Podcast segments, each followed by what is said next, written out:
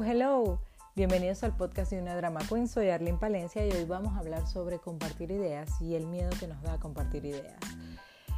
En mi otra vida era, creo, la persona más supersticiosa del planeta Tierra. Pensaba que cualquier idea que se me ocurriera no podía decírselo a nadie. Tenía que guardarlo como un tesoro demasiado preciado por la mala vibra de la gente, porque posiblemente la vibra de la gente iba a hacer que no desarrollara mi idea de negocios o que no me fuera bien en mi relación o que no me graduara en la universidad o que todo lo que yo quería y lo pudiera expresar y lo expresara al mundo entero las vibras de la gente iban a hacer que eso no sucediera.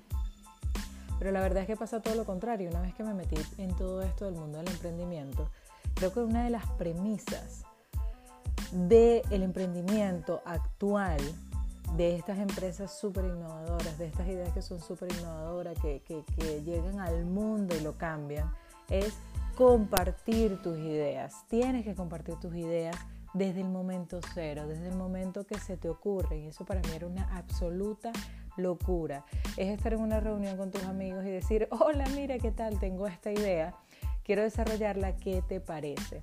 ¿Por qué? Porque cuando tú dices en voz alta qué es lo que quieres hacer, también pienso ahora que es parte de un ritual de decirle a tu cuerpo, a tu mente a tu subconsciente que estás desarrollando algo ahora, pero sea cual sea la reacción de las personas que están a tu alrededor, eso le va a sumar muchísimo valor a tu proyecto. Eso sí, hay que trabajar demasiado la inteligencia emocional porque una de las razones por las que yo no compartía mis ideas y seguramente la razón por la que muchas de mis ideas se quedaron en el aparato, se quedaron engavetadas sin que yo las desarrollara, es que a la primera persona que me dijera que yo estaba equivocada, que yo estaba mal, que yo estaba errada, que se era una locura, que eso no se podía desarrollar, yo me sentía tan mal, tan mal como emprendedora, me sentía fatal, que en ese momento yo cortaba toda relación que tenía con esa idea. Es que ni siquiera pensaba en darle la vuelta, ni siquiera pensaba en si era verdad o no lo que la otra persona me estaba diciendo. Yo tomaba como verdad todo lo que me decían los demás. Y ahí es donde está la fortaleza del emprendedor. El discernimiento, entender que todo lo que te digan suma, así sea algo malo y que no necesariamente es, es, cuestionárselo absolutamente todo. No necesariamente lo que te están diciendo es malo. No necesariamente estás loco. No necesariamente cada quien tiene su verdad. Y repito una y mil veces, todo el mundo habla de sus miedos y de sus frustraciones y eso también hay que entenderlo. Pero que un posible, un futuro usuario, alguien que podría utilizar parte de tu idea o de tu servicio, te hable, te comente y te diga que cree que no, que podría funcionar, que no, que creen ellos, tal, todo suma. ¿Por qué? Porque incluso hay personas que solo ven problemas en tu idea y tú no tienes que utilizarlo para desmotivarte, tú más bien tienes que utilizarlo para decir, mm, sí, eso podría ser un problema. Podría ser un problema, vamos a solucionarlo de una vez. ¿Por qué? Porque en este mundo del emprendimiento, Fracasar no es un error, fracasar no es una tragedia, fracasar es un paso más, es algo natural, es algo que le pasa a prácticamente todos los emprendedores.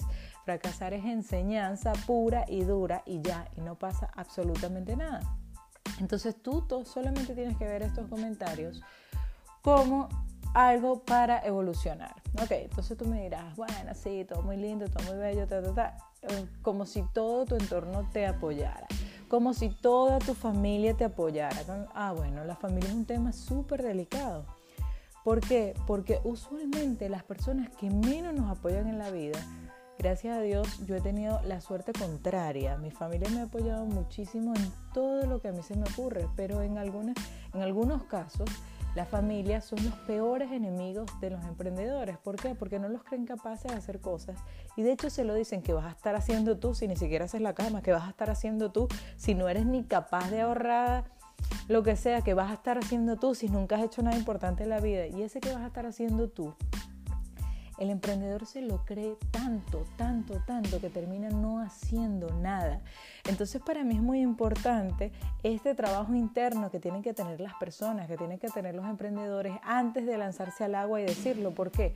Porque contar tus ideas de negocio o lo que sea, ideas de algo, eh, es importante, no solo importante, es fundamental. Pero para lanzar tu idea de negocio tienes que estar muy seguro de ti mismo, muy seguro de tu determinación, muy seguro de que vas a completar la idea que estás haciendo, muy seguro de que si la dejas, es porque de verdad no funciona. O sea, no funciona para ti, no porque los demás lo digan, no porque los demás digan que tú no sirves para nada, no es porque los demás, no, no, no, no. Entonces la inteligencia emocional se tiene que trabajar demasiado en una persona que cuenta sus ideas.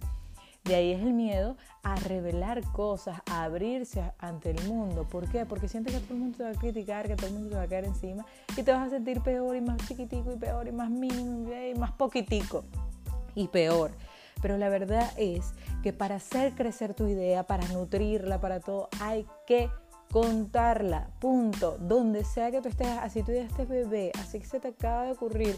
Señor, usted cuente su idea a todo el mundo, porque es que tú no sabes quién te puede aportar, tú no sabes, mire, les voy a contar una historia que es como super boom para mí, que es que yo llegué a, a España y quería abrir mi empresa y mi empresa tenía que ver con restauración. Y estaba estudiando un máster en innovación de negocios y de repente hacen unas de, estos, unas de estas como charlas, seminarios, no sé, presenciales de networking. Entonces, claro, yo con todo el miedo del mundo, con todo el miedo del mundo, me paro y digo, hola, pero frente a un gentío, o sea, habían 300 personas o más, no recuerdo. Hola, soy Arlene Palencia, soy emprendedora venezolana y vine a abrir este país a La Roca, es una empresa tal de ensaladas, explicando todo lo que iba a hacer, ta, ta, ta, ta.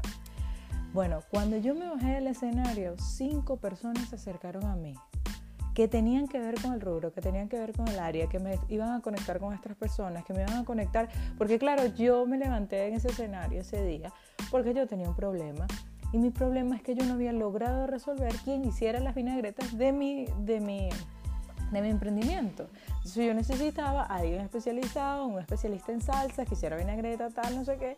Y entonces cinco personas del público se pararon a ofrecerme unos contactos impresionantes, no solo alguien que supiera hacer vinagreta, sino unos contactos relevantes, muy relevantes dentro del mundo de la restauración en España.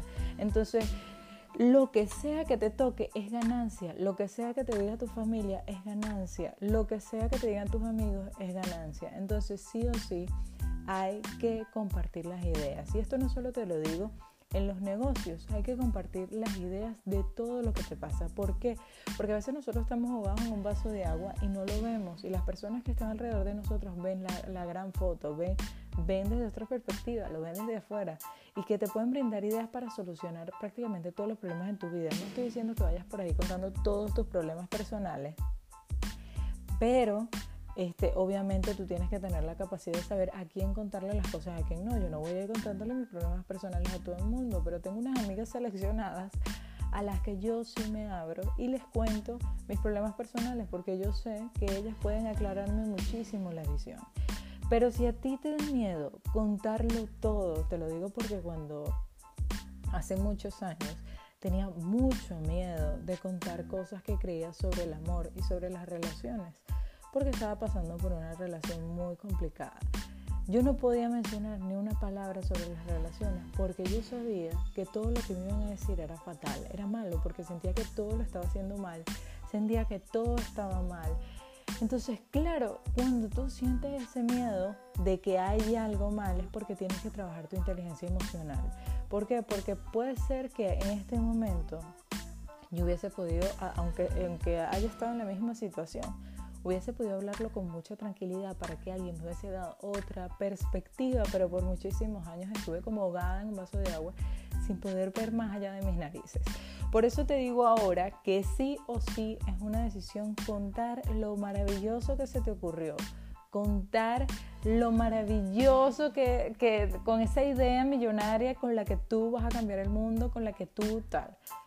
Cuéntala, coméntala, pregunta en tus redes sociales, pregúntale a tus amigos, que la gente sepa que andas en algo, que la, gente sepa que estás emprendiendo, que la gente sepa que tú tienes como esa, esa chispa interior, porque eso también es muy importante para que los demás estén dispuestos a ayudarte, porque tú no sabes si estás caminando por donde sea y te coño, vi tu video y tal, me encanta, no sé qué, este, yo lo haría así, y de repente la solución de tu negocio que estabas buscando.